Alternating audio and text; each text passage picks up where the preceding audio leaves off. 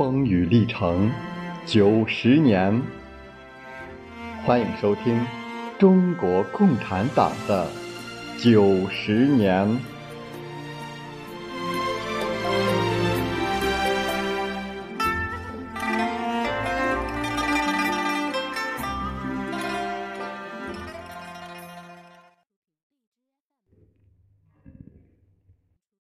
面对严重的民族危机和深刻的社会危机，中国的出路何在？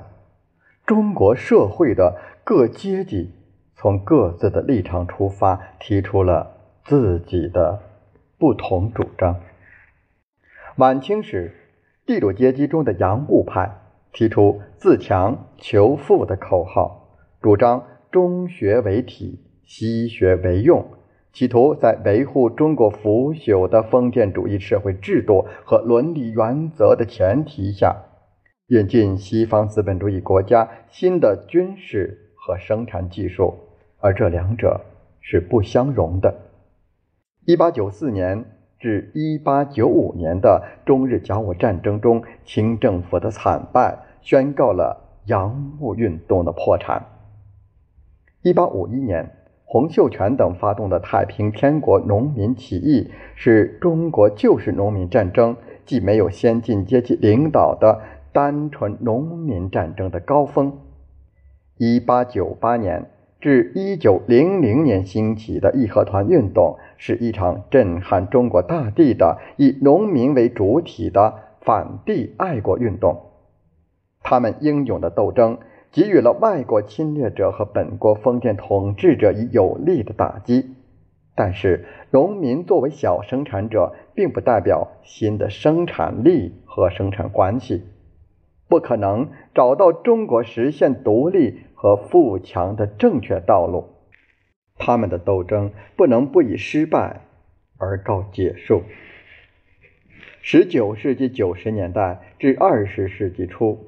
民族资本主义逐渐发展起来，与此相适应，中国产生了一批主张进行资产阶级式的改良革新的人物。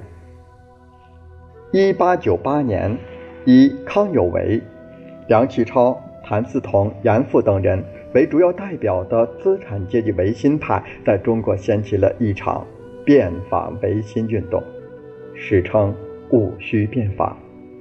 维新派主张。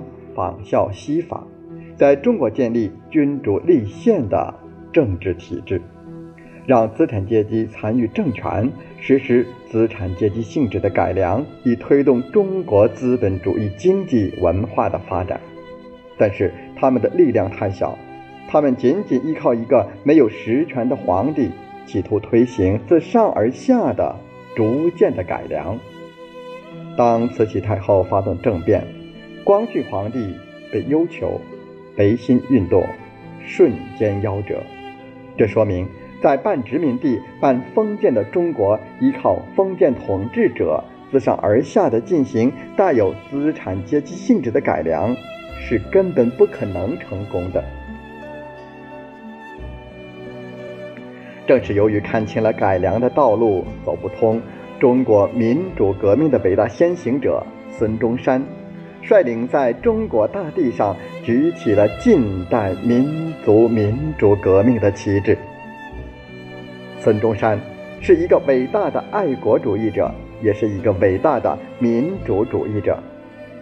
一八九四年，孙中山曾写过《上李鸿章书》，主张仿效西法，以仇自强，并希望李鸿章能欲成其志。然。未有结果。他后来讲过，自己原本是赞助那种欲以和平之手段、渐进之方法请愿于朝廷的运动的，只是由于在实践中不断碰壁，方知和平方法无可复施。积渐而知和平之手段，不得不稍一以强迫。这是当时许多先进分子包括黄兴章太炎陈天华等人共同的思想经历。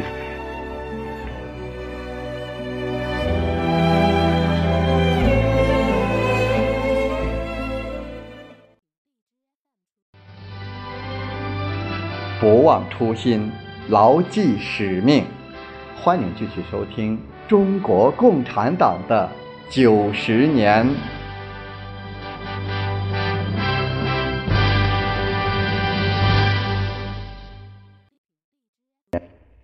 孙中山一八九四年在檀香山成立革命小团体兴中会的时候，第一次响亮地喊出了“振兴中华”的口号。他在一九零五年发起成立的中国同盟会，比较完整地提出了以建立一个资产阶级共和国为目标的政治纲领，并且努力用革命的手段来实现这个纲领。这个纲领就是同盟会的誓词：驱除鞑虏，恢复中华，创立民国，平均地权。不久，孙中山又把它概括为三大主义，即民族主义、民权主义、民生主义，后被称为三民主义。这场革命的直接任务是推翻清朝政府，结束。君主专制制度的统治，由于这个政府已经是帝国主义列强用来统治中国的工具，因此它实际上具有反对帝国主义的性质。在孙中山的领导和影响下，一九一一年十月，神州大地爆发了辛亥革命。这场革命是在比较更完全的意义上开始的资产阶级的民主革命。他由资产阶级革命派同盟会领导，这个革命派的骨干是一批接受了资产阶级民主主义思想的小资产阶级和资产阶级的知识分子。辛亥革命在中国近代历史上具有伟大的意义。首先，它推翻了帝国主义的代理人清王朝的统治，给予了外国侵略者和中国封建势力以沉重的打击。从此，中国的反动阶级就乱了阵脚，再也不可能建立起稳定的统治秩序了。其次，它结束了在中国延续了两千多年的君主专制制度，建立了共和政体，有力地促进了中国人民的民主精神的普遍高涨，共和国的观念从此深入人心。任何复辟帝制的企图都不能不由于遭到广大人民的反对而归于破产。再次，他冲破了封建主义的藩篱，推动了中国民族资本主义经济的发展，推动了中国的社会变革，促进了中国近代教育事业、新闻出版事业、医疗卫生事业的进步和发展。它还使中国人民在思想上。得到一次大的解放，它打开了中国进步潮流的闸门，鼓舞和激动着中国的先进分子为探索救国救民的真理和道路而奋斗。总之，它是二十世纪中国第一次历史性巨变，是中国人民为改变自己命运而奋起革命的一个伟大的里程碑。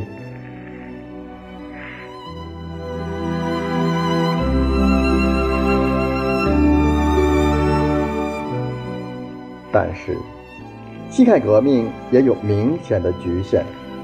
第一，他没有提出一个明确而完整的反对外国帝国主义侵略和反对封建社会制度的纲领；第二，他没有比较广泛的发动并依靠占中国人口最大多数的农民和其他下层劳动群众；第三。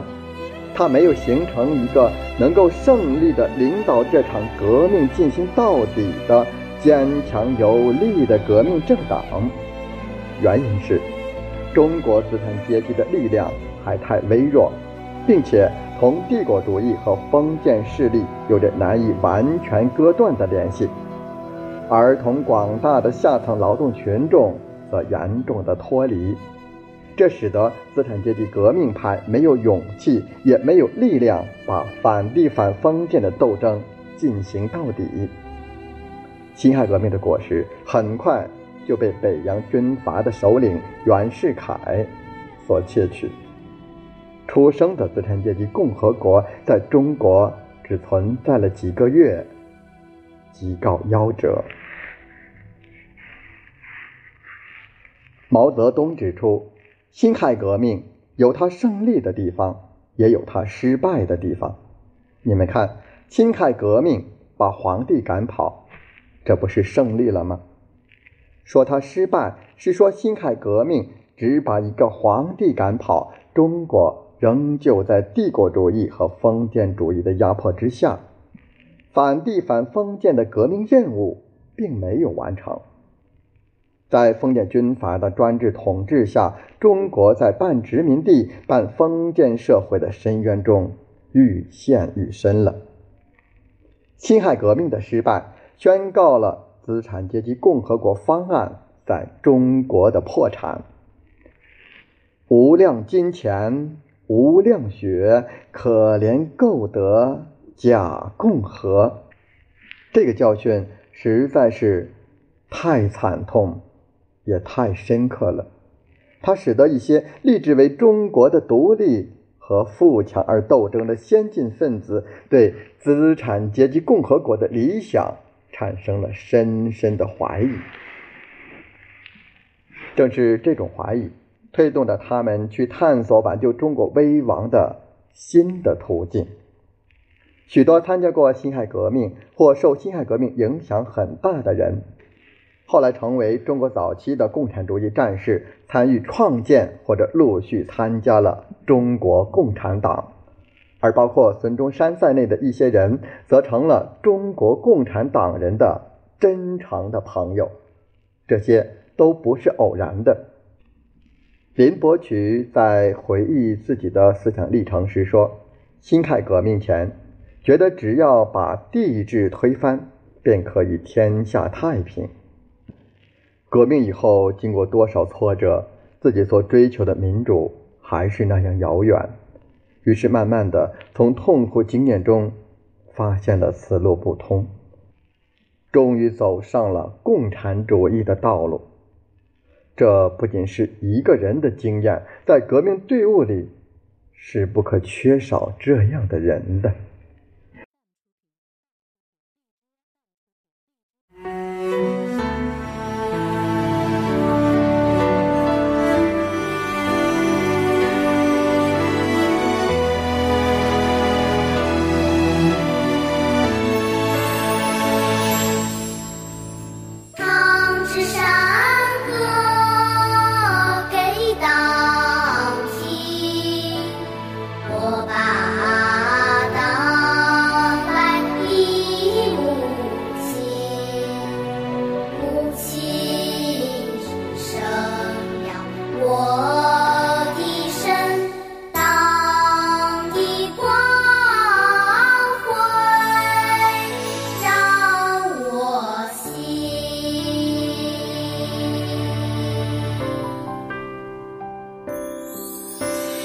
红色的故事，一代代传颂，红色的经。